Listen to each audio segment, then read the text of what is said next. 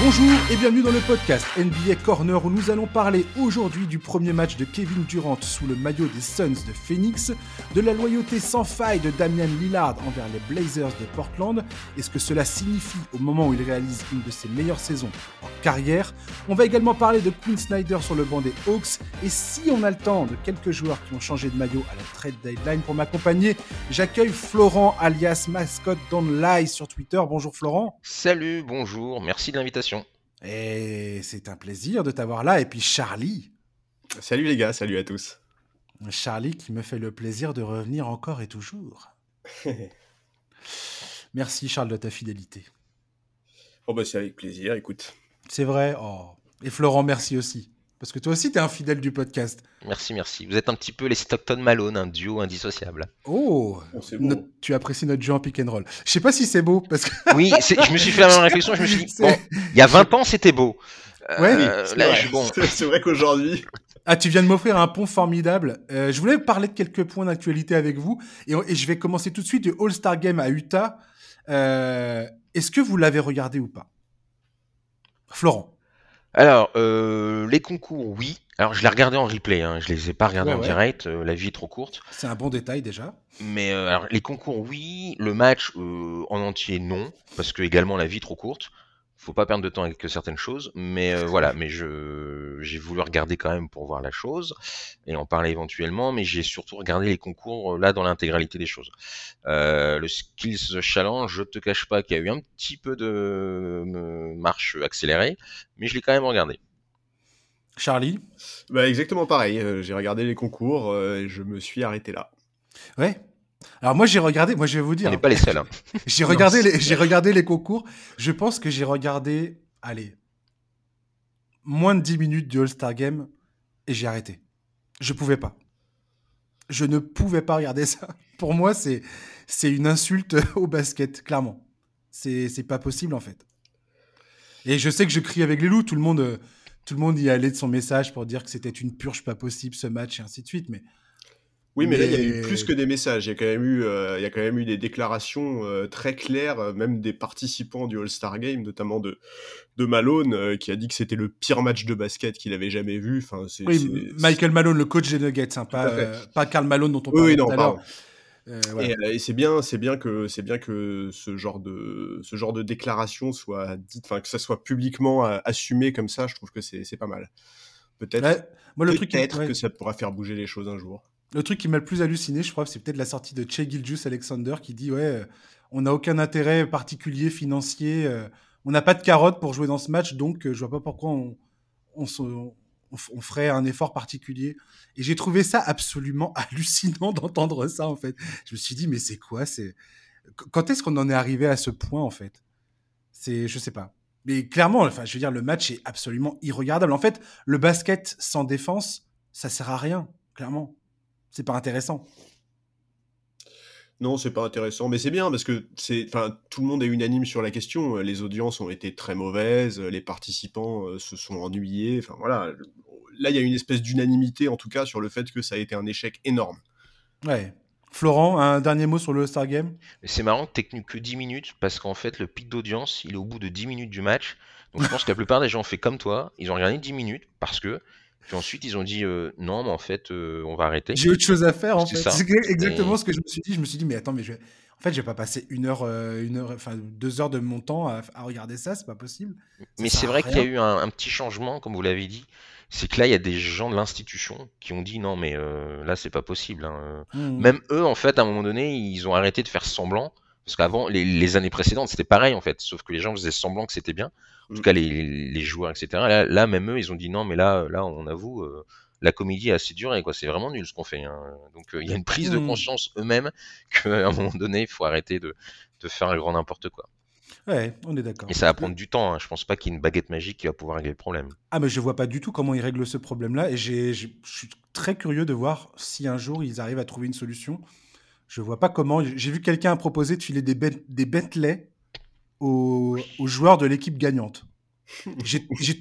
tout ça me paraît totalement hallucinant. Je, quand, quand que ce soit Che Gilgius Alexander, un joueur que j'apprécie beaucoup, hein, qui dit ce qu'il dit, ou voilà, cette espèce de solution du mec qui dit, je sais plus, tiens, j'aurais dû noter qui avait dit ça, je, ferais que je le retrouve l'info, mais j'étais là en train de me dire, mais quand est-ce qu'on a viré dans cette espèce de, de, monde, de monde parallèle où les gars qui sont déjà multimillionnaires sont là à dire faut qu'on ait une carotte au bout Non, mais je sais pas. Le second point d'actualité que je voulais, dont je voulais parler avec vous, euh, c'est le débat actuel qu'il y a autour de Nikola Jokic. Vous savez que je suis fan de Nikola Jokic et de la course au MVP. Euh, je ne sais pas si vous avez entendu les, propos de Kendrick Perkins à ce propos, euh, qui est en train de, de crier bientôt au racisme en NBA pour essayer de casser la candidature de Nikola Jokic en disant que c'est absolument injuste envers des gars comme euh, Antetokounmpo, Joel Embiid et ainsi de suite, alors que Jokic en a strictement rien à carrer de cette course au MVP.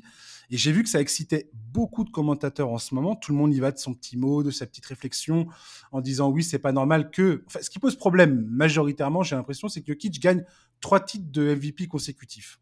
C'est ça le, nœud du problème. Euh, maintenant, je trouve que les propos qui sont tenus sont quand même assez hallucinants. Charlie, qu'est-ce que tu en penses de ça?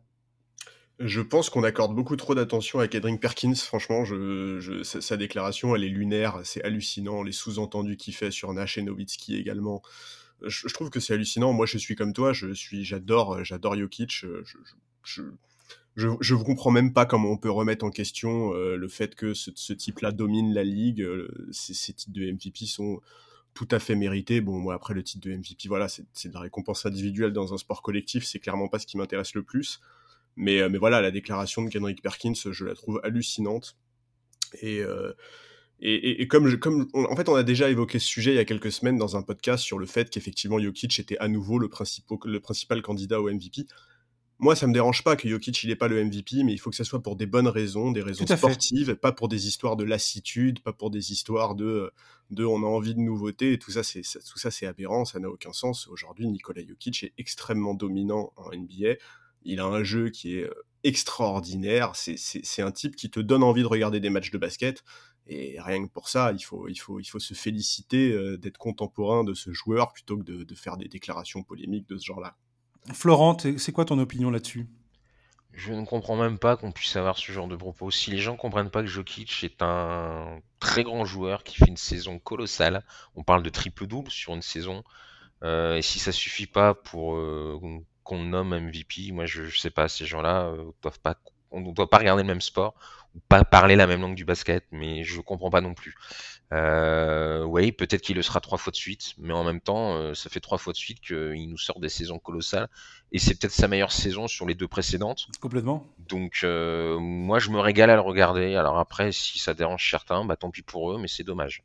Le gros débat, c'est surtout de dire, oui, on ne tient pas Nikola Jokic avec les mêmes exigences, enfin, on n'a pas les mêmes exigences envers lui qu'on a envers les autres, ce que je trouve plutôt, plutôt faux dans le sens où il est quand même très jeune les deux dernières saisons, il avait, y avait que des blessures dans son équipe. C'est aussi pour ça qu'il avait euh, fait des saisons qui étaient historiques et, euh, qu'il a eu son, son, titre de MVP. L'an dernier, comme euh, Russell Westbrook en 2017, c'était un peu bizarre de donner un titre de MVP à quelqu'un qui avait une équipe qui était sixième dans sa conférence.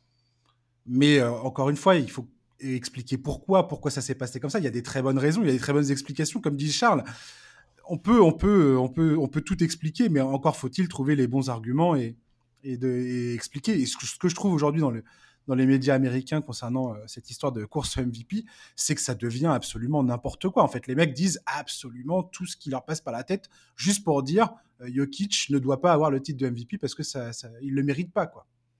Et euh, sans aucun argument véritable à donner derrière. Bah, aucun argument basket, en tout cas. Oui, non, mais moi, je trouve ça assez hallucinant le, coup de feu que ça a été après le, enfin, au moment du All-Star Game et après le All-Star Game, j'ai peu de souvenirs de, de, de, de, de, voir un joueur aussi, euh, aussi remis en question. Euh, on peut trouver des exemples, euh, mais là, enfin, je trouvais que ça c'est tombé d'un peu de nulle part, quoi. Oui, puis déjà, quand on dit euh, X ne mérite pas le MVP, moi je réponds toujours, mais tu, tu mets qui à la place? Parce que c'est facile de dire qu'un tel ne mérite pas. Mais qui prend qui MVP alors? Bah, Donnez-moi un nom. Je pense que, je pense que Giannis Antetokounmpo, selon moi, Giannis Antetokounmpo est probablement le mieux placé aujourd'hui pour, euh, faire la pour, pour, être un vrai concurrent face à Nikola Jokic. parce qu'il il, il affiche des stats qui sont absolument aberrantes, que son équipe est, sur une série de 17 victoires, qu'il a eu la, y a eu la blessure de Chris Middleton, euh, et son équipe est en, passe d'être la meilleure de toute la ligue. Donc, euh, à la limite, euh, Giannis Antetokounmpo, j'accueille tout à fait les, arguments le concernant. Joel Embiid, je trouve ça plus compliqué pour le coup, parce que je trouve que Philadelphie... Euh, bah, par exemple, typiquement, là, il y a eu deux matchs face au Heat consécutifs quand il est là, ils ont perdu. Quand il n'est pas là, ils ont gagné. Ça veut rien dire hein, euh, sur la, qualité même de, Joel Embiid. Mais, euh, mais je sais pas, je, trouve, le trouve moins percutant et moins, moins valuable dans les résultats de son équipe que les Jokic ou Antetokounmpo euh, pour leurs équipes respectives. Quoi. Bah surtout, enfin, quand on parle de Jokic, y a, le côté valuable prend tout son sens. Et il y a cette stat qui est sortie, on l'a évoqué, euh, Denver n'a pas perdu un match quand il était en triple-double, 24 mmh. triple-double, 24 victoires, il me semble. Enfin, voilà, effectivement, euh, aujourd'hui, Jokic correspond en tout point à la définition d'un MVP, qu'on le veuille ou non, qu'on soit fan du joueur ou non, qu'on aime son style de jeu ou non. Et, c'est vrai que voilà, ces polémiques sont euh, difficiles à expliquer. Ah, c'est des polémiques post-All-Star Break. Tout à fait. Les, médias NBA s'emmerdent à ce moment-là. Il faut, il faut bien trouver de quoi parler. voilà. Euh, troisième point, Jamorant, euh, les Grizzlies. Jamorant qui, est, euh, qui se retrouve dans pas mal d'histoires un peu, un peu emmerdantes, avec, qui impliquent des armes à feu, qui, a, qui impliquent des, des, bastons, qui impliquent tout ça. Est-ce que il y a quelque chose dont on devrait s'inquiéter, à votre avis, ou pas? Charlie bah, La multiplication d'histoires hors basket, oui, je pense que c'est toujours quelque chose euh, dont on peut s'inquiéter quelque peu. Maintenant, il faut attendre d'en savoir plus sur ces histoires parce que on, a, clairement pas tous les détails. Que il me semble que euh, certaines histoires sont encore en cours. Lui, il n'a pas été inculpé directement. Enfin, voilà, il y, a certaines. On n'a pas. C'est son entourage beaucoup qui est mis en cause. On n'a pas assez de détails pour se prononcer. Maintenant, effectivement, on sait qu'historiquement, euh, quand ton entourage euh, est compliqué, ça ne t'aide pas à mener une bonne carrière NBA. On sait que quand tu multiplies les histoires extra-basket, ça peut aussi être compliqué. Tout ça, c'est des sources de distraction, c'est clair. Pour l'instant, ça n'empêche pas euh, que Jamorant réalise un début de carrière NBA extraordinaire et que les Grizzlies sont remarquables. Hein. Les Grizzlies, c'est une des plus jeunes équipes de la ligue et malgré ça, ils sont en haut de la conférence Ouest. Bon, voilà c'est trop tôt, je pense, pour tirer la sonnette d'alarme, mais il y a quand même des raisons de s'inquiéter, je trouve. Florent? Ouais, c'est des petits voyants quand même qui sont. Voilà. Avant tout, c'est vrai, il faut éclaircir. Est-ce que les faits sont avérés, etc. Ça, euh, c'est à la police de faire son travail. Mais euh, c'est vrai que voilà, c'est toujours un peu inquiétant, peut-être euh, à son agent ou même à la franchise, un petit peu de, de lui dire attention, l'entourage, attention tout ça, euh, focalise-toi sur le basket, fais peut-être un peu le tri à droite à gauche euh, parmi tes, amis, surtout je dirais parmi tes nouveaux amis, parce que c'est souvent le cas. Mais ouais, y a, ça fait quand même des petites choses qui ternissent un petit peu le, bonhomme et l'équipe, c'est dommage. Ça, plus euh, le côté rugueux dont on entend de plus en plus du côté de Memphis, pas toujours. Euh, alors c'est pas lui qui est directement concerné, mais c'est des petites choses voilà qui, qui entaillent un peu cette équipe qui, il y a pas si longtemps que ça, a été enthousiasmé tout le monde pour de bonnes mhm. raisons et de réelles raisons. Et là, voilà, c'est un petit peu des nuages qui obscurcissent un peu tout, c'est un peu dommage. Petite info d'ailleurs que j'ai entendu dans le, dans le podcast de True euh, où il y avait Howard Beck qui était invité. Howard Beck, c'est un, journaliste très célèbre hein, aux États-Unis qui suit la NBA depuis très longtemps. Euh, et qui, a précisé que la NBA enquêtait, ils ont, fait, ils ont mené leur enquête euh, privée, enfin eux-mêmes de leur côté. Et il expliquait d'ailleurs une chose que j'étais pas forcément au courant de ça, mais que la NBA avait toute une batterie d'enquêteurs. Ils, recrutent des gens euh, euh, qui ont un passé au FBI, qui ont des, passés de dingue en fait, des, des vrais professionnels de l'enquête. Et euh, il expliquait qu'ils avaient très probablement mené leur enquête sur le cas de Jamorant, sur son entourage, et qui apparemment ils suivent ça de très très près. Et je, me pose vraiment la question de savoir comment, la NBA va gérer cette histoire si à un moment ou un autre, ça, part dans une autre dimension. Dans, un, autre, euh, un, autre, un autre stade où euh, ça, devient un peu plus problématique pour l'image de la ligue, notamment. C'est ce qu'il expliquait. C'est que la NBA est très, très, très protecteur, enfin, très protectrice de son image et que forcément, ils n'ont pas du tout envie d'avoir des histoires de gang ou je ne sais quoi, quoi. Clairement. Bah, surtout que Jamoren, sur son début de carrière, tout le monde l'a projeté comme un des visages de la ligue, tout à fait, l'avenir et le futur de, de la NBA. Donc c'est évident que c'est des questions sur lesquelles ils vont accorder une, une, attention très particulière. Hmm. Dernier truc qui m'a fait hurler euh, cette semaine et, dont on entend parler depuis plusieurs semaines, moi-même j'ai envie de dire, mais ça restait vraiment dans, au stade de la, la pure rumeur.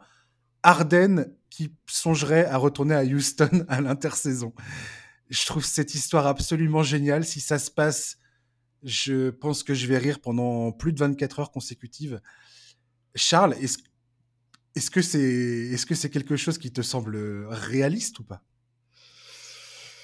Euh, oui, réaliste, oui, parce qu'on ne sait jamais en fait. Enfin, je pense que le passé récent de la NBA nous a montré qu'il faut surtout pas s'avancer sur sur ce qui est réaliste ou ce qui ne l'est pas. Écoute, euh, moi, j'attends de voir. Je il y a quelque chose qu'on évoque assez souvent et qu'on a évoqué souvent, notamment avec mmh les Warriors, c'est les différences de timeline. Moi, j'ai du mal à voir. Euh, enfin, je trouve qu'ils sont pas synchronisés, quoi. Aujourd'hui, Arden et les Rockets, quoi. Les Rockets sont quand même dans une phase de reconstruction. Euh. Ah bah apparemment, ça serait pas du tout un problème pour Arden. Il y, a des articles très détaillés qui sont sortis sur, ce, sur, cette, sur cette histoire et Arden apparemment c'est un retour à la maison pour lui quoi. Oui, oui, je le comprends. Et, la maison me manque, quoi. Il a toute sa famille là-bas. C'est un côté sympa, tu vois. Enfin, moi, je, préfère un joueur qui, qui bouge euh, pour cette raison-là plutôt qu'un joueur qui bouge pour un, tu vois, pour aller gratter un titre ou je sais pas quoi. Mais écoute, je sais pas. Moi, les, échos qu'on a, c'est aussi que pour l'instant, les Sixers euh, n'y croient pas, qu'ils sont très confiants dans leur capacité à, à le garder. Et effectivement, ils ont des arguments, ils ont des arguments pour on va voir, écoute, euh, les, pérégrinations de James Harden, de toute façon, euh, ah, c'est difficile de s'avancer, quoi. non, mais je veux dire, les Sixers, ces derniers temps, il y a Harden, euh, il y a Joel Embiid. Moi, je continue de, croire, quand je vois les matchs des Sixers, je continue de croire que Joel Embiid est pas le plus heureux en ce moment dans, le, dans son rôle, enfin, dans ce, dans ce qui est devenu, de ce que sont devenus les Sixers autour de lui. James Harden, il y a cette rumeur qu'il pourrait repartir à Houston. PJ Tucker vient de sortir dans la presse que clairement, il, a, il avait jamais eu envie de quitter Miami et qu'il est, à Philadelphie juste pour le fric. et je me dis, mais si cette équipe, elle explose au premier ou au second tour en playoff, euh, watch out, quoi. Ça, ça, va, ça va faire du mal. Florence sur Arden et après on passe à Kevin Durant. Promis, les chers éditeurs, je suis désolé. Euh, Florence sur Arden. ouais, c'est attendrissant, Amy, hein, qui va retourner à Houston. Après, comme vous l'avez dit, niveau timing, entre une équipe très jeune qui a besoin de temps et lui qui n'a plus le temps, qui doit gagner maintenant, euh, je vois mal le mix se faire. Mais après, s'il veut revenir, pourquoi pas dans quelques années. Mais je pense qu'il y a encore des belles choses à faire aux Sixers ou ailleurs, hein, après tout. Mais revenir là au Red Catch, je sais pas, ce serait un peu. Pour la franchise, ce serait pas forcément euh, une bonne chose. À tous les voyants sont ouverts. Son contrat lui permet de décliner son option là et de signer où il veut euh, cet été. Oui, mais tous les voyants, hein. ils sont ouverts pour lui, mais est-ce que vraiment pour les Rockets, euh, tu vois, c'est. C'est ça, ouais. Apparemment, Fertita, Fertita est totalement à 100% derrière le truc, quoi. Bon, bah si Fertita. Et il y a un mec, il y a un mec dans le, comment dire, dans le le clan des propriétaires des Sixers, Michael Rubin, qui est un, qui est un grand ami de James Harden, qui depuis a vendu ses parts dans le, dans le club. Il y a beaucoup d'éléments comme ça extra-sportifs qui laissent penser que cette rumeur n'est pas complètement infondée. Vraiment. Et ah, voilà. Il y a sans doute euh, du, du, vrai. Hein. Je pense que la rumeur n'est pas née de. Elle est tellement improbable, je pense qu'elle est née de quelque chose de vrai, ça c'est sûr. Elle dure depuis trop longtemps en tout cas, pour que ça soit que du vent, quoi à mon, à mon sens. En tout cas, j'ai jamais entendu une rumeur qui dure, qui court depuis aussi longtemps et qui n'aurait absolument aucune colonne vertébrale. Je... À mon avis, euh, James Harden, clairement, est en train de peser ses options et je, et je me dis qu'on n'est pas à l'abri de, Si la sortie des Sixers est très moche en playoff, je sais pas. Écoutez, John Wall est revenu à, Houston. Harden peut le faire. Hein. On est plus à une hérésie près. Hein. Après, Arden, il prépare aussi peut-être ses négociations contractuelles. Enfin, tu vois. Peut-être.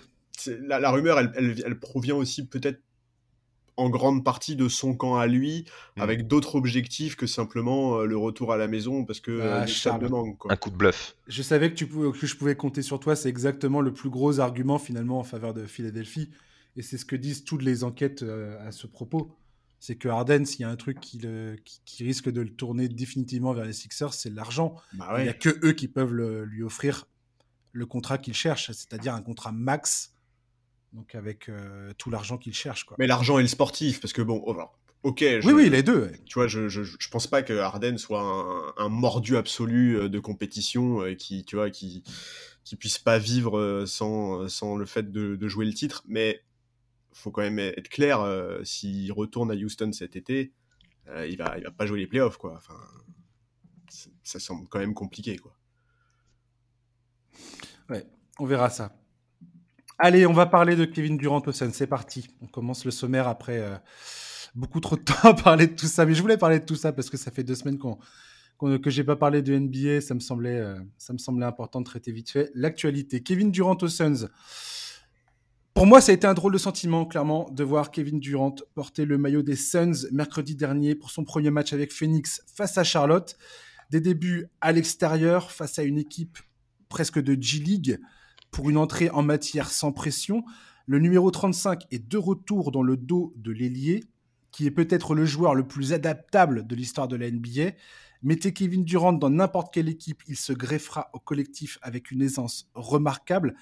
Ce premier match, il y avait quand même quelques lenteurs. On a pu voir que la période d'adaptation euh, va, être, euh, va être nécessaire, va être réelle, que euh, le temps que les automatismes apparaissent, que l'explosivité collective prenne corps, ce qui est tout à fait normal.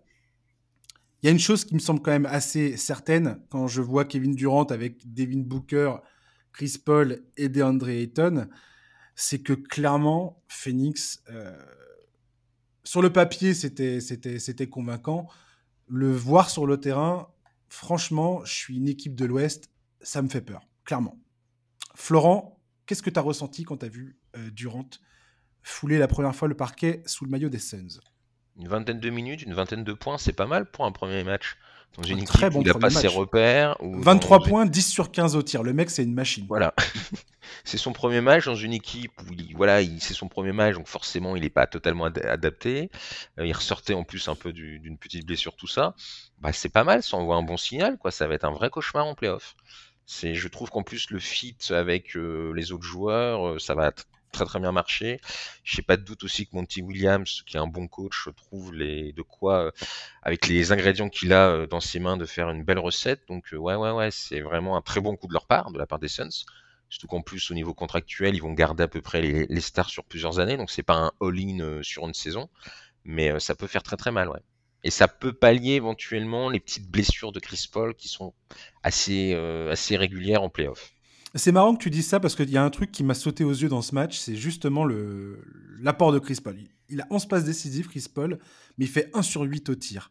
Et clairement, je pense qu'habituellement, 1 euh, sur 8 au tir de Chris Paul, c'est très emmerdant pour les Suns.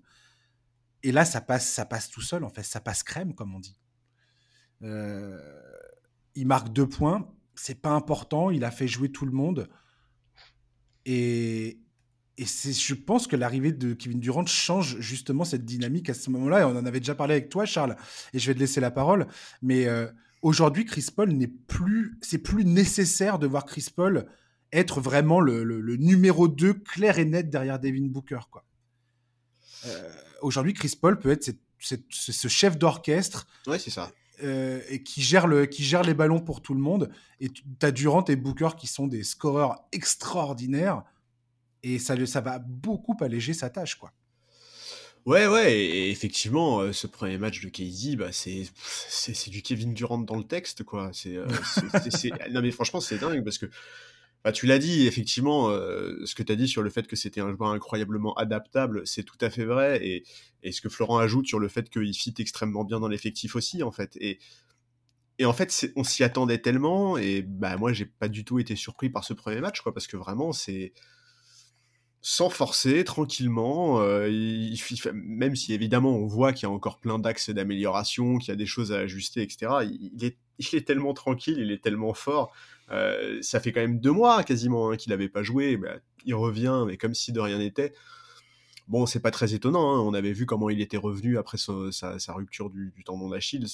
C'était hallucinant voilà, ce retour, c'était une étape hyper importante dans la saison, parce que même si effectivement son trade, c'est pas du tout un one-shot, euh, parce que les situations contractuelles font que les Suns peuvent voir venir, bah, voilà, la franchise, elle a quand même changé de calibre là. même si en début de saison, on pouvait les voir comme faisant partie des prétendants, là, si, les choses se passent bien, bon courage pour les jouer, bon courage pour les sortir. Et j'ai du mal à voir un monde où les choses se passent pas bien, pour être franc, parce que sur le parquet, en fait, KD est tellement intelligent et adaptable, Chris Paul est un meneur qui est pareil, tellement intelligent, tellement capable de mettre les choses en place, Devin Booker est tellement fort offensivement. Enfin, ces mecs-là sont capables de parler le même basket, je pense, j'en ai aucun doute en tout cas. D'ailleurs, Booker euh, était ravi du retour de Kevin Durant, ça s'est vu. D'ailleurs, il lui a souhaité ouais. la avec un joli petit match. Carrément, 37 points, 15 sur 26 au tir. Magnifique. Ouais, euh, ouais, voilà, c'est moi je, je, suis très content. Enfin, en fait, je suis content que ça y est, quoi, que qu'il soit sur le parquet. Ouais, il y, a un truc qui m'a d'ailleurs fait beaucoup, euh, qui m'a tapé dans l'œil, enfin qui m'a, que j'ai trouvé assez saisissant à la fin du, lors de la conférence de presse d'après match. Kevin Durant, il a pris la feuille de match et le premier truc qu'il a regardé pendant la conf, c'est les stats de DeAndre Ayton. Qui prend 16 rebonds, qui fait 4 passes. Et il dit un truc du style Ouais, c'est très bien, c'était très impressionnant. Il a, il a marqué à mi-distance, il a, il a fait tout ce qu'il fallait, tout ça. Et j'ai trouvé ça assez marrant euh, qui souligne ça parce que, tu vois, autant Chris Paul, autant Devin Booker, je pense qu'on est tous à peu près dans, dans, à attendre que ça se passe comme ça. Les défenses d'ailleurs adverses vont se concentrer maintenant sur ces trois gars-là et ça va être beaucoup de problèmes. Hein. Steve Clifford qui a dit, mais avec Booker et Durant, ils ont deux gars qui peuvent péter toutes les défenses euh, que tu peux que tu peux proposer, quoi. Clairement. Déjà, un, un, deux, c'est chiant. Euh, les deux ensemble, c'est un casse-tête euh, insoluble. Et bref, et je pense que DeAndre Ayton va clairement être. en tout cas, moi personnellement, c'est le joueur que j'attends de voir quel shoot il va obtenir maintenant qu'il y, Durant, quand, il y aura Durant sur le terrain? Comment son jeu va, va évoluer, s'améliorer? Il va, il va avoir clairement des opportunités énormes. Et j'ai hâte de voir comment il va réagir à ça. Florent, qu'est-ce que tu en penses de ça, du rôle de DeAndre Ayton euh, entouré de, Booker, Paul et Durant? Ça peut être en quelque sorte une sorte de facteur X. Alors, on, on, connaît, mais c'est vrai que le meilleur passage qu'ils ont fait en playoff, comme par hasard, c'est quand Ayton avait fait euh, sa meilleure saison, en tout cas sa impressionnant. deuxième. Voilà, il était impressionnant, il était très très bon des deux côtés du terrain, en défense et en attaque, et c'est là où ils avaient fait leur meilleur parcours. Et l'année d'après, où il avait été un petit peu plus en deçà, ça avait été plus compliqué. Mais très clairement, oui, euh, il aura plus de liberté euh, en attaque parce que bah, tu es obligé de surveiller maintenant trois, trois gars. Avant, il fallait en surveiller deux. Maintenant, il faut en surveiller trois. Et lui qui est finalement entre guillemets le quatrième, mais qui est pas un, quatrième par défaut. C'est euh, la concurrence est tellement rude avec les trois autres, c'est normal. Que ouais, il peut faire des dégâts, euh, donc ça peut être en effet un vrai problème. Euh, qu'est-ce que tu fais dans la raquette quand tu as un, duo Durant Ayton? Qui tu laisses? Tu peux pas laisser Durant, donc tu fais quoi? Tu laisses un peu plus d'espace à l'autre. C'est terrible. Et je trouve aussi qu'on parle beaucoup de cette équipe offensivement, mais alors défensivement. Ah parce que Durant, c'est quand même pas le dernier pour poser des problèmes aux attaquants. Je suis content que tu parles de ça, Florent. Et la vas-y, non, non, vas-y, vas-y, vas-y. je, vais reprendre les, mêmes propos. La raquette, euh, DeAndre Ayton, Durant, waouh, t'as deux mecs qui sont capables de te contrer, qui sont assez mobiles. Durant reste mobile malgré ses différents pépins physiques, qui, qui ont le sens du, de la défense faut y aller quoi. Et en plus, Durant est capable euh, de monter si euh, ton intérieur il monte aussi un petit peu, enfin s'il sort de la raquette. Sans compter le, petit futé de, de Chris Paul, on, sait comment il est en défense et justement le fait qu'il est Durant, il va pouvoir en attaque, comme tu l'as dit, baisser un petit peu, souffler pour peut-être en rajouter trois caisses de plus en défense. Va falloir aller chercher. Hein. Et OKG et compagnie, c'est pas non plus euh, des enfants de cœur en défense. Hein. Je, me demande si tu as un mouchard sur mon ordinateur. Euh, On a des auteurs, tu sais, donc j'ai lu tes fiches. Ouais, parce que franchement, c'est exactement la transition qui était la mienne. Euh, effectivement, tu as raison, on parle beaucoup de cette équipe offensivement. Charles, est-ce que quand tu vois Kevin Durant sur le terrain, justement, comme dit Florent avec euh, DeAndre Ayton, moi je trouve qu'il apporte une, une, une, longueur sur le terrain, une, une dimension, il rajoute une dimension défensive à cette équipe à laquelle on, ne fait pas forcément attention. Enfin, je sais pas si on s'attendait pas à ça ou pas, mais, mais c'est assez impressionnant, quoi. Non, mais c'est normal. Enfin, je, suis complètement d'accord avec ce que vous venez de dire, mais c'est normal que ce soit pas l'élément qui est le plus mis en avant, parce que Kevin Durant, c'est peut-être un, des mecs en attaque les plus forts et les plus indéfendables de l'histoire de la NBA. c'est vrai. C'est logique, tu vois, qu'on mette pas d'abord en avant euh, l'aspect l'aspect défensif, mais si, c'est une évidence. C'est une évidence. Ça, ça, va, ça va compliquer beaucoup les choses pour, pour les adversaires franchement, cette équipe, elle fait vraiment peur quoi sur le papier. Il y, en a quelques-unes hein, des équipes qui, ont l'air dures à jouer en playoff, mais ces Suns là, ça va être vraiment compliqué. Charge à Monty Williams évidemment d'organiser ses rotations, de bien gérer les temps de jeu, de bien intégrer, de bien intégrer Kevin Durant à, tout, euh, à, la fois au schéma offensif, mais aussi euh, défensivement. Mais, mais, mais voilà, euh, ils ont un mois et demi de toute façon. Ils ont un mois et demi avant le début des playoffs. Ça leur laisse du temps pour travailler sur tous ces aspects-là et pour trouver un équilibre qui leur permettra en playoffs de pouvoir répondre à tout type de problème. Et c'est une évidence que l'ajout d'un mec comme KD, que ce soit en attaque ou en défense, va alors élargir leur palette d'une manière hallucinante. Quoi. Et puis comme dit Florent, tu, citais Josh Okoji, il y a Torrey Craig aussi, euh, il y a Bismack Biombo, euh, Jock Lundell, il y a, y, a, y a, plein de gars. Alors ça reste des role-players, mais c'est des très bons role-players. Je trouve que cette équipe est très bien bâtie, très bien construite. Il y a un bon équilibre entre l'attaque et la défense. Et, euh, et voilà, j'ai hâte de voir ce que ça va donner. Le prochain match, c'est euh, à Chicago cette nuit. On, est, on enregistre ce numéro vendredi, donc c'est dans la nuit de, vendredi à samedi à Chicago. Et dimanche, on a le, on a ce que j'appellerais une les retrouvailles. Un truc absolument immanquable. Phoenix qui se déplace à Dallas. Ça va être absolument génial. Ne serait-ce que pour l'histoire de ces deux clubs euh, en playoff l'an dernier et là, tu as Kyrie Irving d'un côté, Kevin Durant de l'autre. Kevin Durant, d'ailleurs, qui a continué, on a, ils ont continué de l'interroger sur le, comment tout ça s'était terminé à Brooklyn. ça, ça, commence à paraître que voilà, il, était clairement pas content de, de, de, cette finale, enfin de, comment ça s'est terminé, quoi. Pauvre chou.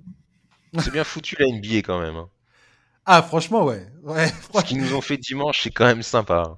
Eh, dimanche à 19h, mon gars, mais tu peux être sûr que je suis les yeux rivés sur mon écran. Je, je pense que c'est un des, un des matchs que j'attends le plus. Euh, ça fait longtemps que j'ai pas attendu un match comme ça. Et ce sera un bon test pour Dallas. Exactement. Ah, parce que Dallas, c'est compliqué. Hein. La vache. Ils ont gagné la, face à Philadelphie la, la nuit dernière, mais mon Dieu que c'est compliqué. quoi. Bon, en même temps, ils ont les problèmes qu'on pensait qu'ils allaient avoir. Quoi. Bah ouais. À savoir, ils arrêtent personne. Quoi. Mais c'est bien, quand ils mettent plus de 130 points, ils arrivent à gagner des matchs. C'est déjà eh, eh, eh, le moment le plus fort pour moi du, du All-Star Game, enfin des, des, highlights que j'ai pu voir, c'est la tronche de, de Doncic quand euh, LeBron James prend, euh, enfin fait un, fait un, prend Kyrie Irving dans ses bras, qui sont en train de se faire leur salut, tout ça machin. J'ai adoré cette photo où tu vois Doncic en arrière-plan en train de se dire oh bordel, oh putain. Dans trois mois, il est parti, c'est sûr. Dans trois mois, il me plante. J'en suis persuadé qu'il va partir aux Lakers. J'en suis persuadé. Allez, on va parler de Damian Lillard. C'est parti. En début de semaine, euh, de cette semaine, Damian Lillard est devenu le deuxième joueur de euh, cette saison à franchir la barre des 71 points. Le meneur de Portland réalise actuellement une, si ce n'est sa meilleure saison en carrière sur le plan individuel. En décembre, il est devenu le meilleur scoreur de l'histoire des Blazers, dépassant Clyde Drexler sur un lancer franc, dont la photo est désormais affichée dans les couloirs du Moda Center. Il y a quelques jours, Baxter Holmes, journaliste chez ESPN, a réalisé un magnifique portrait de Damian Lillard, où celui-ci explique les raisons qui le poussent à rester à Portland, malgré le fait que le club semble très loin d'être en compétition pour le titre actuellement. À 32 ans, Lillard représente, en tout cas en ce qui me concerne, la définition même d'une superstar NBA, ou l'idée romantique que je m'en fais. Il est loyal, il est grassement payé pour l'être, certes, il est talentueux sur le terrain, il répond présent dans les moments décisifs, et c'est aussi un homme que j'admire en dehors des terrains, dans sa façon de gérer sa vie de famille, de gérer ses amitiés, euh, toute sa, toute tout son crew, toute sa bande, toute sa famille est à Portland aujourd'hui. Il est très engagé dans la vie de la, de la ville. J'aime le fait que ce joueur devienne en quelque sorte aujourd'hui le contre-courant de la culture de la bague, la rings culture comme ils disent aux États-Unis, qui à mon sens continue de faire beaucoup de mal dans la manière dont on aborde la carrière des joueurs et la valeur qu'on leur donne. Et je suis heureux qu'un joueur comme Damian Lillard existe en NBA. Et voilà. Florent, Damian Lillard, qu'est-ce qu'il évoque pour toi euh, dans la NBA aujourd'hui? Du plaisir. Beaucoup de plaisir. Euh, voir une lueur de, survie, parce que quand on est fan des Blazers comme moi, c'est pas toujours évident, mais euh, c'est ce qui nous fait tenir un petit peu. Mais euh, ouais, c'est sûr qu'avoir ce joueur en plus comme franchise player, c'est un, un vrai plaisir, c'est un vrai bonheur, c'est une bouffée d'oxygène. tu l'as dit, il fait une saison colossale, il a 40 points de moyenne sur le mois, il a fait son fameux match à 71 points, il il porte sur ses épaules une équipe qui qui va pas très très très bien euh, sur et en dehors des parquets. Mais ouais c'est il m'évoque en effet comme tu l'as dit vraiment un, nice guy euh, autant sur et en dehors des parquets. Euh, j'ai vraiment pas l'impression que c'est une facette un rôle ou une vitrine. Mais ouais, c'est vrai qu'il fait plaisir parce qu'il est engagé, comme tu l'as dit, aussi bien dans la franchise sportivement que dans la ville euh, humainement parlant. Et bah, t'as envie d'être pote avec lui, quoi. Euh, on a tous vu la petite image où il fait un petit rap parce qu'ils sont coincés sur le tarmac de l'avion. Ouais. Euh, bah c'est, bête, mais c'est cool. Il, il, paraît un peu humain par rapport à d'autres qui ont l'air un peu au perché. Alors bien sûr qu'il est millionnaire, bien sûr qu'il doit aussi avoir son côté bling bling, mais euh, on l'aurait tous à sa place. Mais voilà, comme tu dis, c'est aussi un père de famille qui a l'air d'être un peu la tête sur les épaules, tout ça. C'est une bouffée d'air, aussi bien pour le, fan des Blazers que pour le fan de basket. Ouais, je, suis assez d'accord avec toi, effectivement. Moi, comme je le disais dans l'intro, j'adore le fait que il ne on peut, on, peut, on peut regretter le fait que potentiellement il va rester, on peut dire ouais, il va rester VGT aux Blazers et jamais il aura, il, aura gagné son titre. Et j'ai envie de dire, so what? Pour moi, ça n'a aucune espèce d'importance. On est tous là à descendre en flèche les joueurs qui font qui vont euh, chasser le titre dans d'autres clubs, qui vont euh, rejoindre des super, qui vont former des super teams pour, euh, pour essayer d'aller au bout. Je trouve ça moi personnellement, j'ai jamais, jamais apprécié ça, ce, truc-là. on peut justifier, on peut expliquer, on peut argumenter du, pourquoi, du comment tel ou tel joueur a pris telle ou telle décision. Quelque part, euh, bon, voilà, c'est ça, chacun voit, euh, voit ce qu'il a envie de voir. Moi personnellement, Damien Lillard, quand je, quand je, quand je, quand je le vois à Portland, alors oui, on peut regretter le fait. J'aurais aimé le voir aller au sommet, bien évidemment, parce que je l'apprécie à ce point que j'ai très envie de le voir réussir son coup.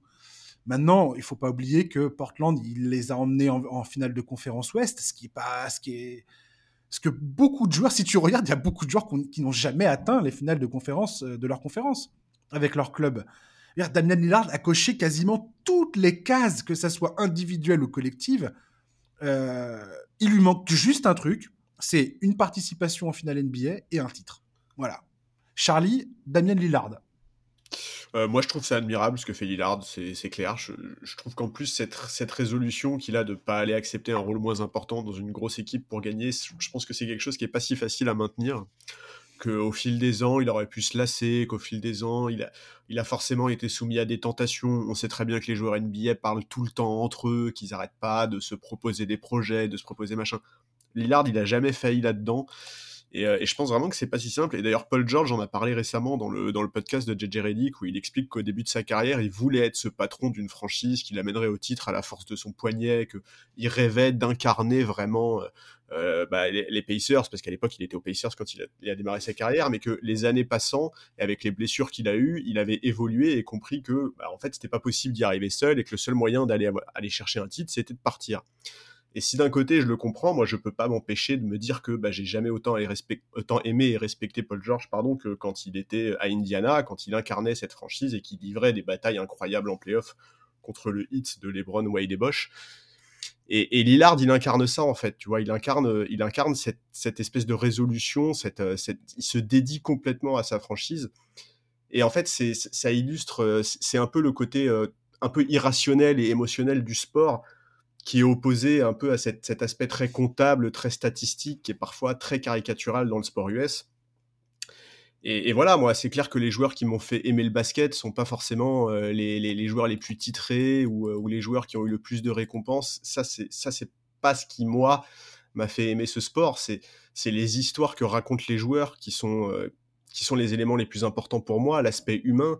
Et c'est clair que la carrière de Lillard, même si elle serait magnifiée par un titre, bah, quoi qu'il arrive, elle en restera pas moins extraordinaire pour énormément de fans de basket, parce que une carrière, en réalité, elle est magnifiée par l'histoire qu'elle raconte, et avec ou sans titre, la carrière de Damien Lillard, elle raconte une histoire qui est absolument géniale, en fait, quoi.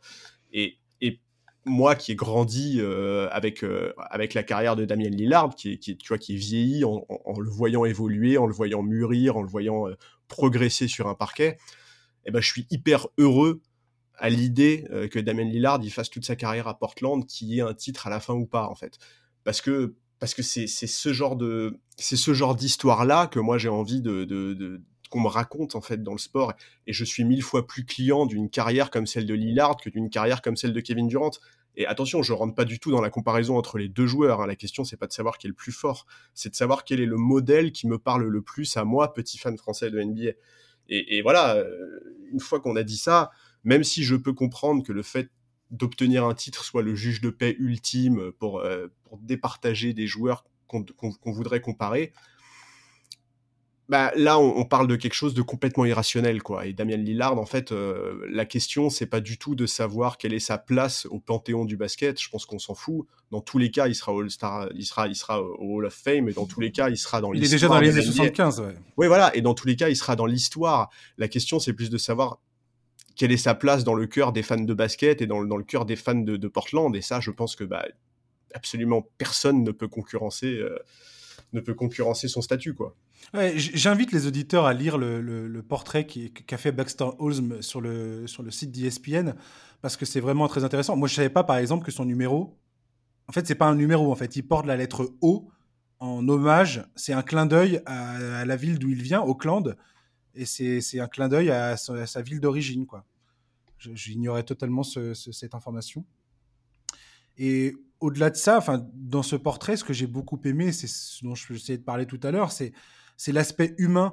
Et je trouve que dans ce, quand il parle notamment euh, bah, des joueurs qui, qui ont bougé d'équipe et tout ce que ça peut impliquer, c'est-à-dire que lui, ce qu'il explique, c'est que il a, il a toute sa famille à Portland, ça, ses racines aujourd'hui sont à Portland, ses enfants ont grandi à Portland, et que ça, il a envie de le garder, de le chérir et de l'entretenir. Et je trouve ça, en tant que, je suis père de famille, et c'est quelque chose que je peux tout à fait comprendre et je trouve ça assez admirable euh, qu'ils mettent en, exergue cette, partie-là, ce côté humain en fait, qui dans le discours euh, sportif, dans le, comment, dans le commentaire sportif qu'on peut avoir dans ce podcast toutes les semaines, bah, on, voilà, on pense pas forcément à ça. Je veux dire, on est là, ouais, tel joueur a été transféré, mais qu'est-ce que ça veut dire concrètement pour ces joueurs-là?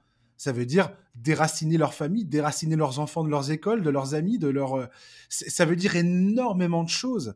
Et, je trouve ça bien que ce, que ce joueur-là aide aussi à comprendre ce, volet de l'existence des, stars de la NBA. Ce côté humain, justement, où tu te dis, bah voilà, c'est. C'est des joueurs qui performent, qui sont là tous les soirs, qui voyagent en permanence, qui sont rarement à côté de leur famille.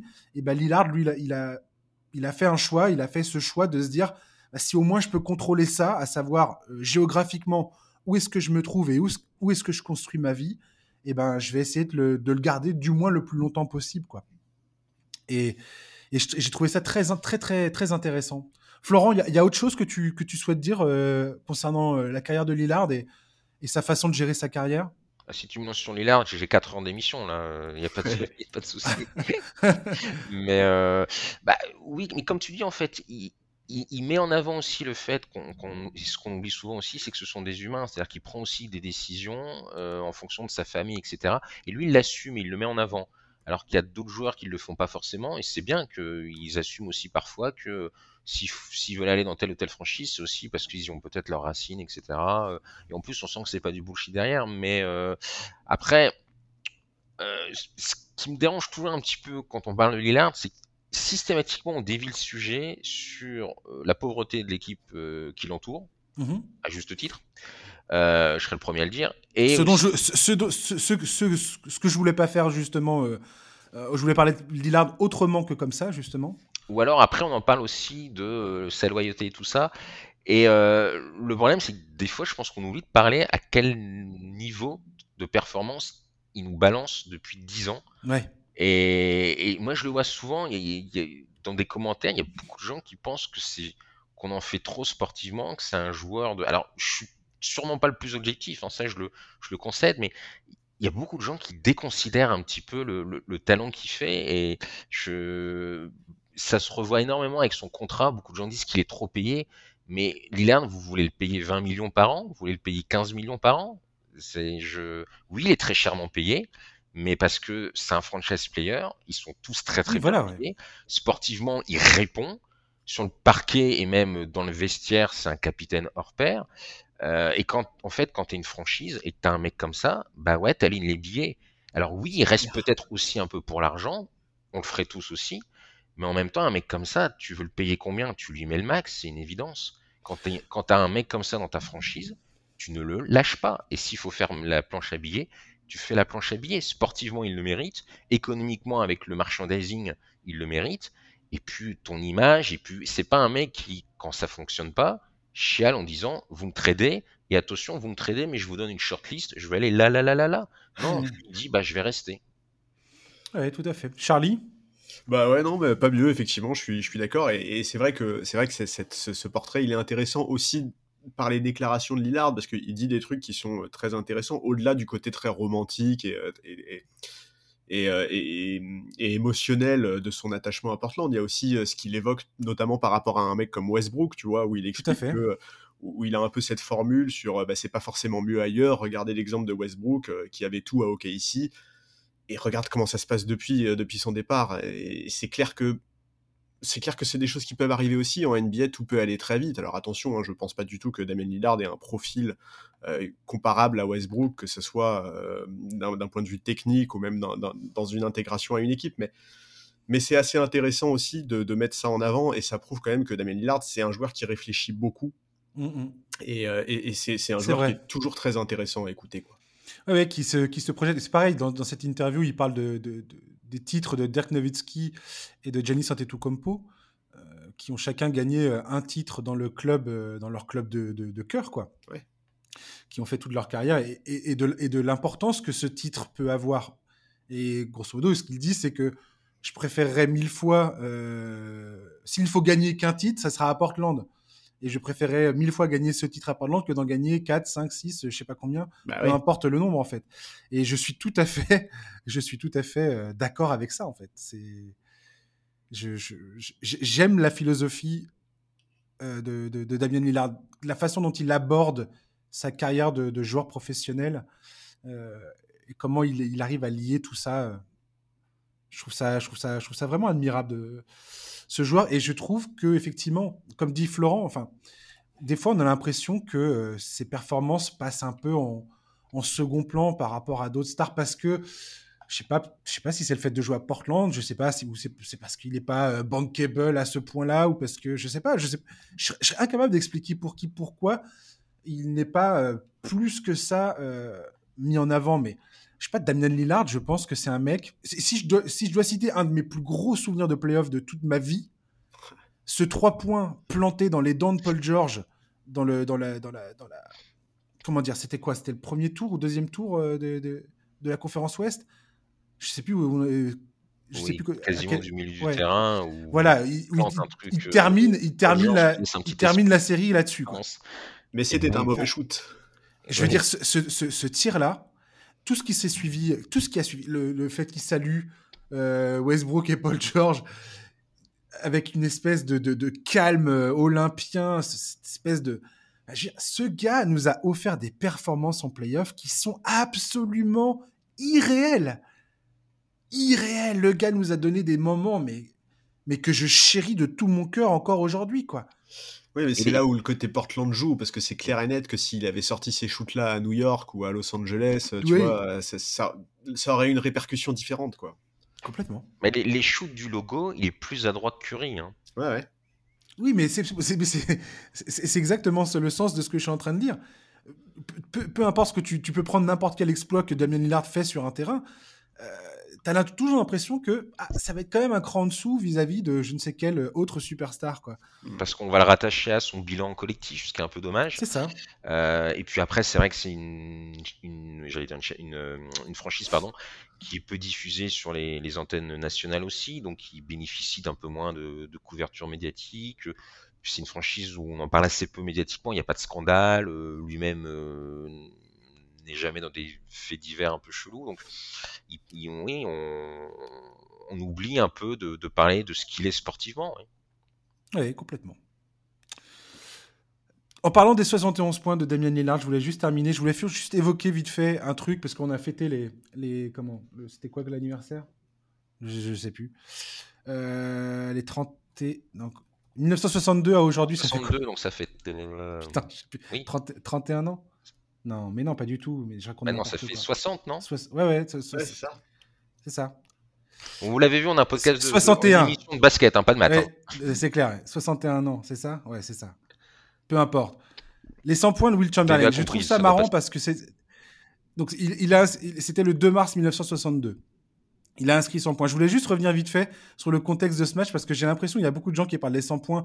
Et, je vais vous poser la question après, les gars, si vous pensez que ça va arriver un jour ou pas, de, vu l'explosion offensive qui est actuelle dans la NBA. Mais j'aimerais rappeler deux, trois trucs de comment ça s'est passé. Déjà, Will Chamberlain, à l'époque, il n'y en a pas deux comme lui. C'est un monstre physique absolument incomparable avec tous les joueurs qu'il a en face de lui.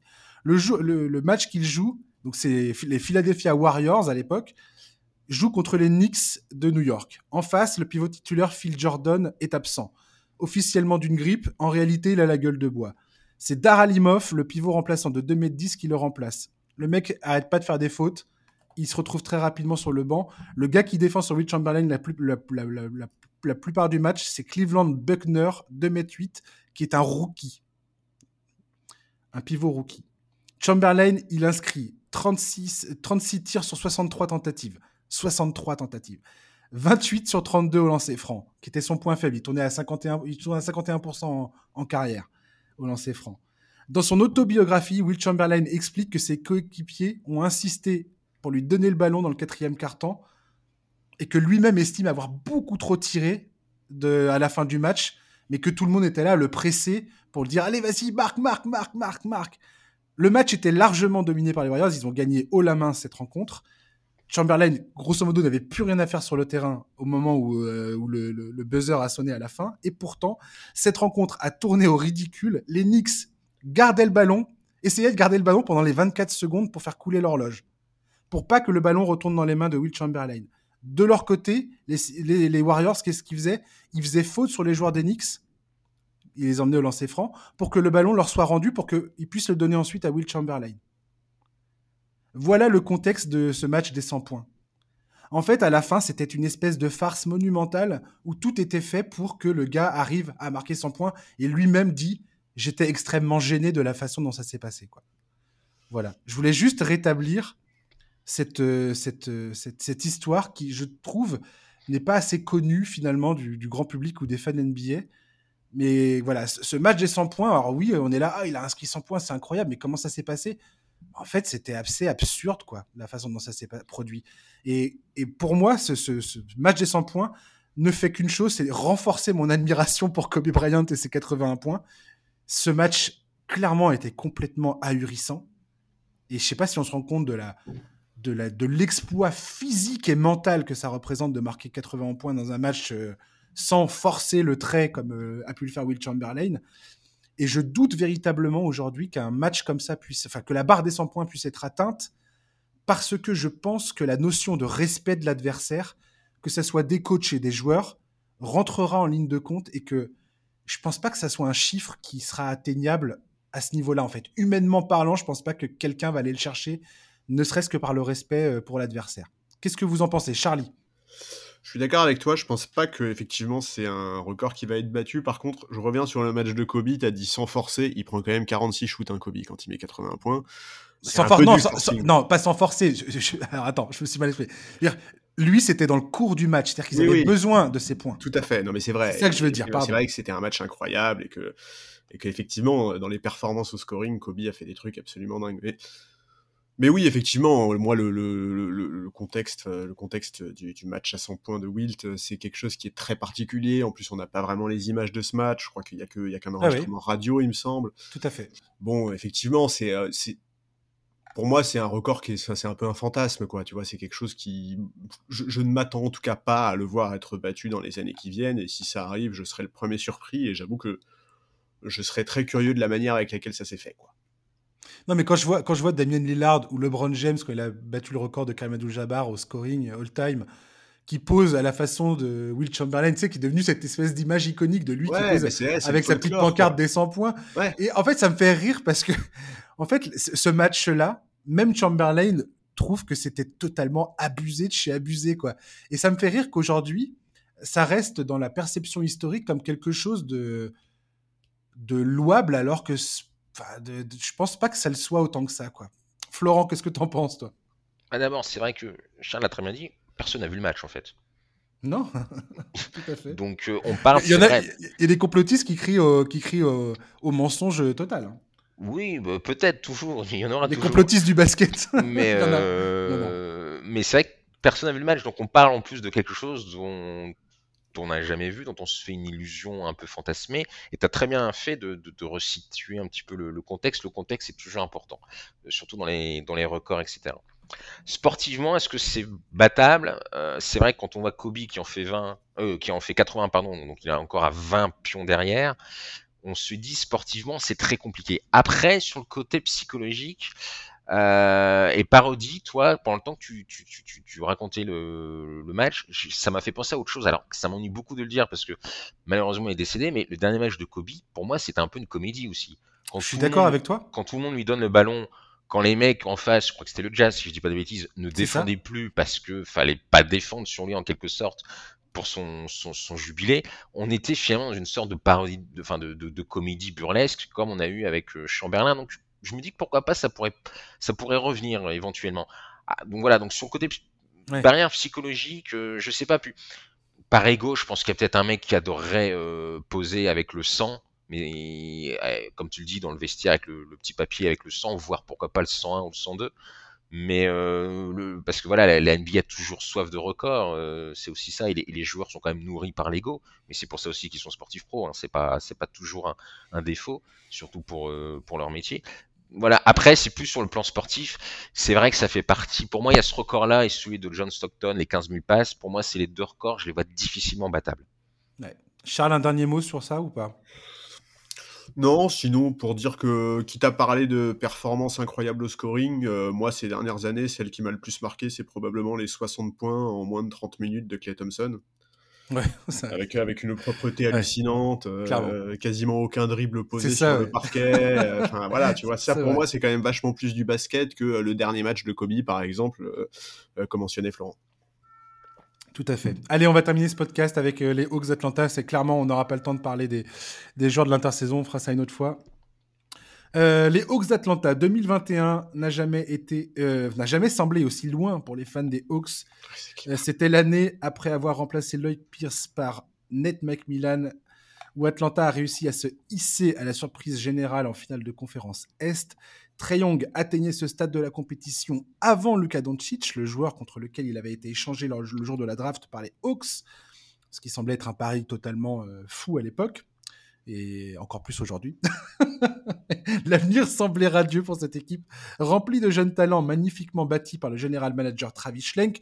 On fait une avance rapide un an et demi plus tard. Travis Schlenk a été placardisé, il est président, des opérations basket enfin, non, il est conseiller principal aux côtés du proprio Tony euh, Ressler. Trey Young montre un, visage parfois inquiétant, tant sur le terrain que dans sa manière de gérer les affaires internes du club. Nate McMillan vient d'être remercié. Là, il y a le recrutement de Quinn Snyder qui a potentiellement de quoi inspirer l'enthousiasme. Lui qui affiche un bilan de plus de 62% de victoires avec le Jazz en 4 saisons passées là-bas c'est probablement trop tard pour espérer un quelconque changement significatif d'ici la fin de saison. Je pense qu'il peut utiliser cette période des 20 matchs, lui et le front office, hein, pour jauger un petit peu de comment ça peut se passer, voir les forces en présence et prendre des décisions qui seront très probablement extrêmement importantes cet été. Euh, Charlie, les Hawks, Quinn Snyder, c'est un bon match, un bon, un bon match ou pas pour toi? Je pense que pour n'importe quelle franchise, euh, recruter Quinn Snyder, c'est bien, en fait. Ouais. Euh, c'est. à mes yeux, c'est un des meilleurs coachs de la ligue sur ces dernières saisons. Il a passé 8 ans à Utah, il a su mettre en place un projet cohérent, installer la franchise parmi les forces vives à l'ouest, même si ça a bloqué en playoff, bah, il a quand même fait des choses assez remarquables. Donc oui, c'était la cible prioritaire du front office depuis la séparation avec Nate McMillan, et c'est probablement ce que les Hawks pouvaient avoir de mieux, d'autant plus qu'il connaît déjà la maison, puisqu'il a fait une saison dans le staff de Mike Budenholzer à Atlanta en 2013, je crois, ou en 2014 voilà, c'est une référence en NBA, il est respecté par ses pairs et ses anciens joueurs, à commencer par Donovan Mitchell, dont on dit qu'il aurait déjà fait la pub de son coach, enfin de son ancien coach auprès de Trey Young. Donc, euh, donc ouais, c'est une très bonne pioche. Maintenant, la question, tu l'as dit, c'est la relation avec Young. C'est évidemment ça qui va être au cœur de, toutes les attentions. D'abord parce qu'il est le franchise player, ensuite parce qu'on a déjà évoqué la possibilité qu'il se lasse en voyant que la franchise euh, ne parvient pas à capitaliser sur la finale de conférence jouée en 2021. Donc euh, voilà, c'est probablement un virage important pour Young également. Il commence à avoir une, on va le dire, une sale réputation vis-à-vis de ses coachs, vis-à-vis de ses coéquipiers aussi. Donc, euh, donc ouais, euh, il faut, faut, voir comment ça se passe. Il faut voir déjà comment il termine la saison, parce que tu dis c'est probablement trop tard pour espérer. Mais en réalité, si tu regardes bien en 2021, en fait, c'est exactement les mêmes timings, il me semble, quasiment, quoi. Euh, il me semble que, que Nate McMillan, de la même manière, a été nommé en cours de saison et il me semble mmh. que c'était fin février ou début mars aussi. Donc... Et ils finissent la saison sur les chapeaux de roue. Exactement. Et, et ça, porte jusqu'en playoff. Voilà, donc on, va voir dans tous les cas, parce qu'on sait, dans un premier temps, on sait que Landry Fields envisageait l'arrivée de Quinn Snyder plutôt à la fin de saison, donc avec probablement Joe Prunty pour continuer à assurer l'intérim jusque-là. Finalement, ils ont décidé de précipiter les choses et je pense que c'est une très bonne idée parce que d'abord, je pense que ça va leur permettre de gagner du temps. Euh, ça va leur permettre, bah, mine de rien, de passer un peu euh, enfin de passer un peu l'épreuve du feu avec Young, quoi. Si ça se passe mal là entre entre Young et Quinn Snyder sur la fin de la saison, bah tu sais que ça va être compliqué de capitaliser sur ce duo euh, coach coach franchise player là. Donc donc on va voir, on va voir comment ça se passe. moi j'avoue que je suis hyper déçu par la saison des Hawks parce que j'aime beaucoup l'effectif. Je suis pas le plus grand fan de Young, j'aime beaucoup le, je trouve qu'ils ont vraiment beaucoup d'atouts quoi. Mais à voir, à voir, euh, à voir. En tout cas, je pense que ça va nous en dire très long sur, euh, sur ce que veut réellement Trey Young, parce qu'on sait que Quinn Snyder, c'est un coach qui est exigeant, qui est dur avec ses joueurs, et, euh, et on va voir si Trey Young est prêt à se faire bouger un peu pour, pour hmm. gagner, quoi. Il y, a un article de Bill Reiter de CBS Sports qui m'a qui m'a qui m'a beaucoup que j'ai trouvé très très intrigant par rapport au problème qu'il soulève. Dans son article, il dit que les Hawks ont un problème, un, un, Young problème à régler donc il faut qu'il règle le problème Young et que Quinn Snyder est là justement pour régler ce problème. À la fois en l'aidant sur le terrain à ne plus être le seul créateur euh, sur le terrain, c'est-à-dire à, créer des systèmes qui vont réussir à, l'aider à être plus efficace et à faire en sorte que les Hawks ne, soient pas totalement, euh, ne se reposent pas à 100% sur lui pour créer du jeu, ce qui est vrai est le cas si tu, si tu fais une analyse un petit peu des, des, systèmes des, Hawks, on, demande à Trayon quand même de faire, de déplacer des montagnes. Euh, ce qui est pas normal en fait. la pauvre, on va, on, va, on va voir à quel point la pauvreté du, du, jeu proposé par Ned McMillan était un problème ou non.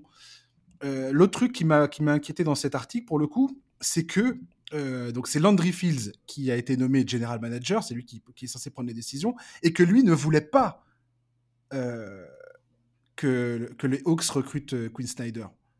Et que c'est Kyle Corver qui a été embauché également par le propriétaire du club pour, pas pour gérer, euh, pour gérer l'équipe.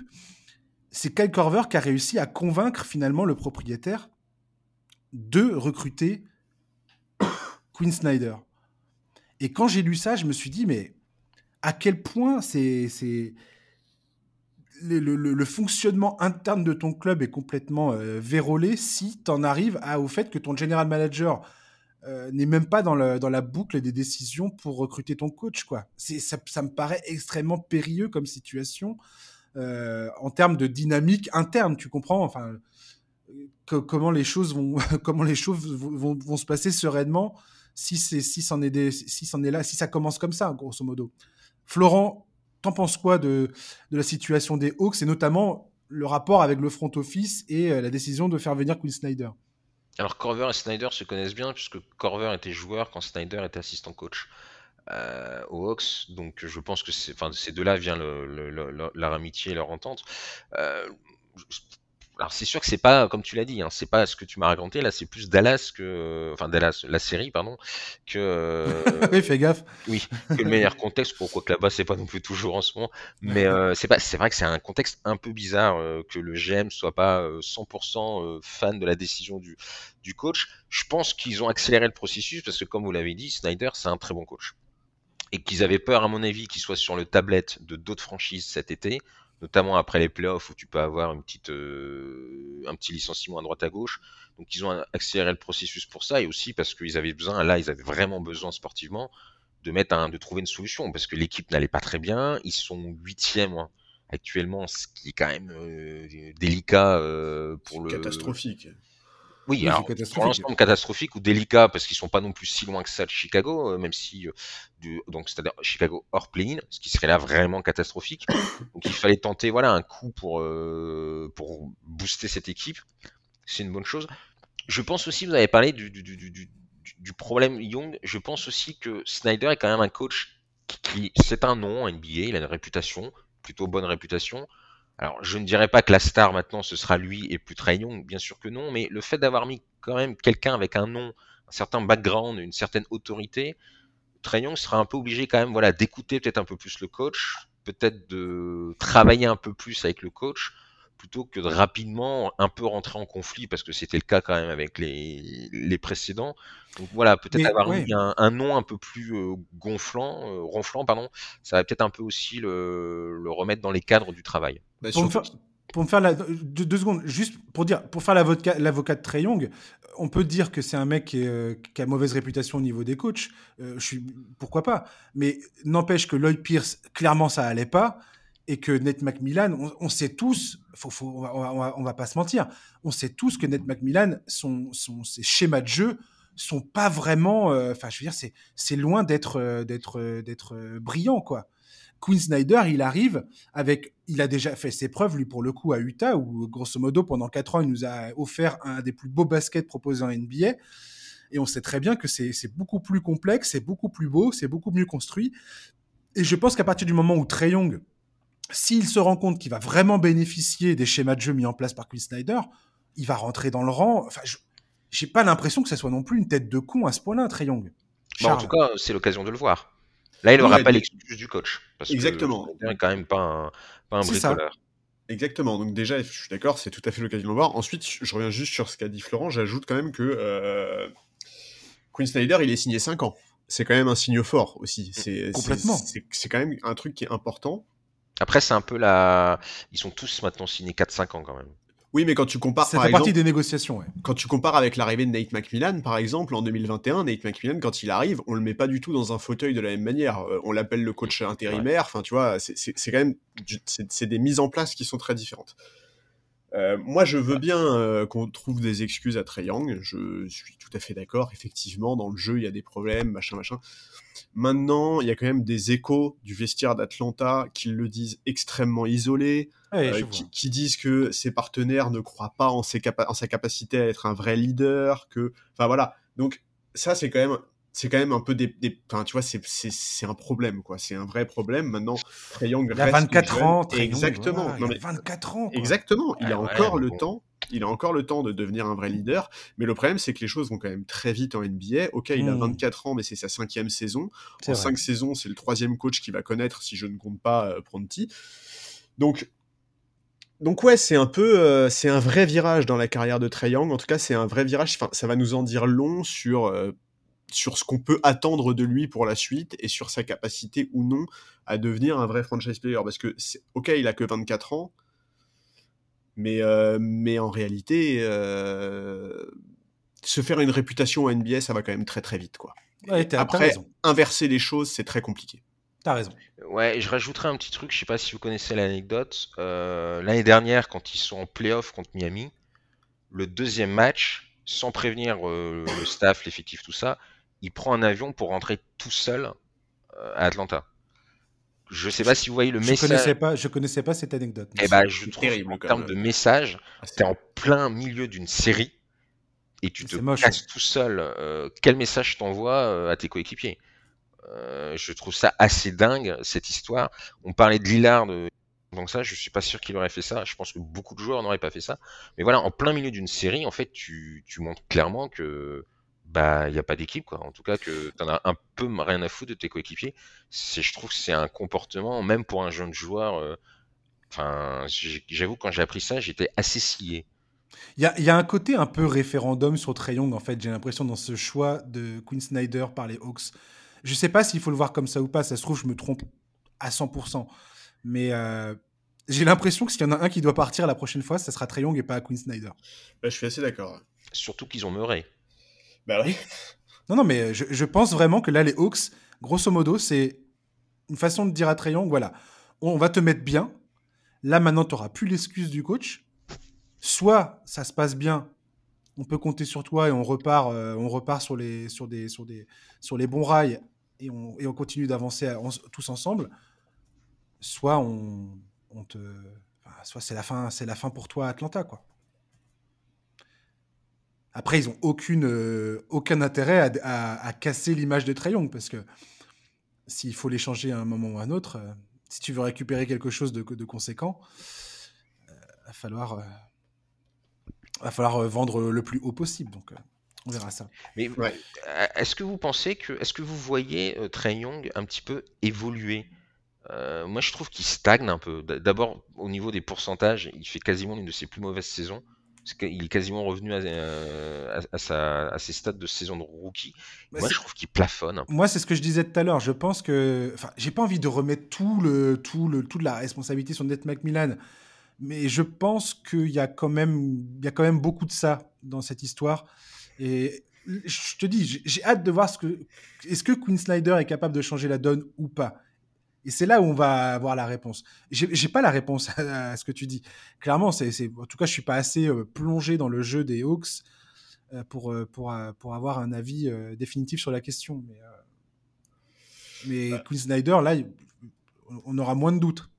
Moi, en tout cas, clairement, la saison de Triangle, je la trouve extrêmement décevante et j'attendais beaucoup, beaucoup, beaucoup mieux de lui aussi parce qu'il a fait des playoffs immondes l'année dernière. Mais vraiment, hein, vraiment, il a fait des playoffs dégueulasses. Et donc, moi, parce que les défenses NBA se sont adaptées à lui aussi. Arrête, il a shooté à moins de 20% à 3 points. Genre, oui, mais parce que la défense de Miami le non, mais... serrait de toutes parts. Non, mais je suis d'accord, la défense de Miami a été très bonne. Miami, c'est de toute façon toujours une galère à jouer en playoff. On, on, le dit à chaque fois, même quand cette équipe va pas bien, c'est compliqué mais il a quand même fait des playoffs dégueulasses, vraiment dégueulasses. Je connaissais pas l'anecdote qu'a raconté Florent, mais c'est encore pire.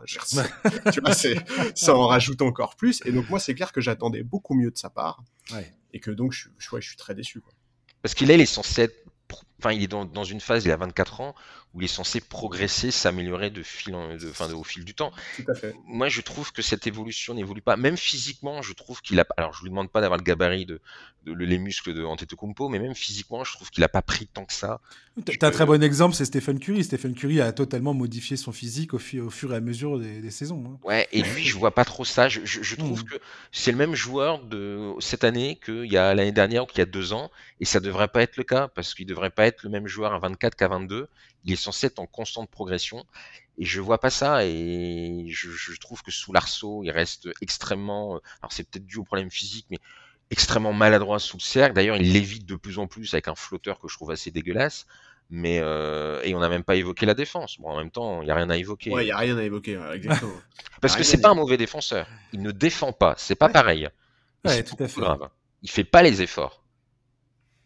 Non, c'est pour ça, je pense vraiment que c'est quelque part la venue de Queen Snyder, c'est potentiellement un référendum des Hawks sur, euh, sur la présence euh, souhaitable ou non de Trey Young euh, dans les, dans, les, dans les saisons à venir. Quoi. En tout cas, c'est un premier gros virage dans sa carrière. Vraiment. Là, là, il le met face à ses responsabilités. Oui, mais il faut qu'il le comprenne, tu vois. C'est-à-dire que là, il a intérêt à sentir le coup venir et à adapter son comportement sur et en dehors, enfin, tu vois, sur le parquet et en dehors. Parce qu'effectivement, s'il est de plus en plus isolé, dans le vestiaire, bah en fait c'est juste pas possible, tu vois. Tu peux, tu peux pas te permettre d'avoir un franchise player aujourd'hui euh, qui n'a pas la confiance de ses coéquipiers.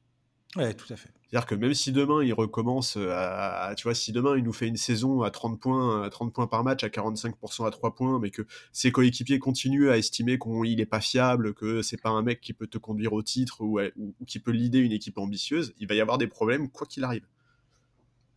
Oui, complètement, ouais. De toute façon, Trey Young, on, on a, on a toujours eu cette discussion le concernant.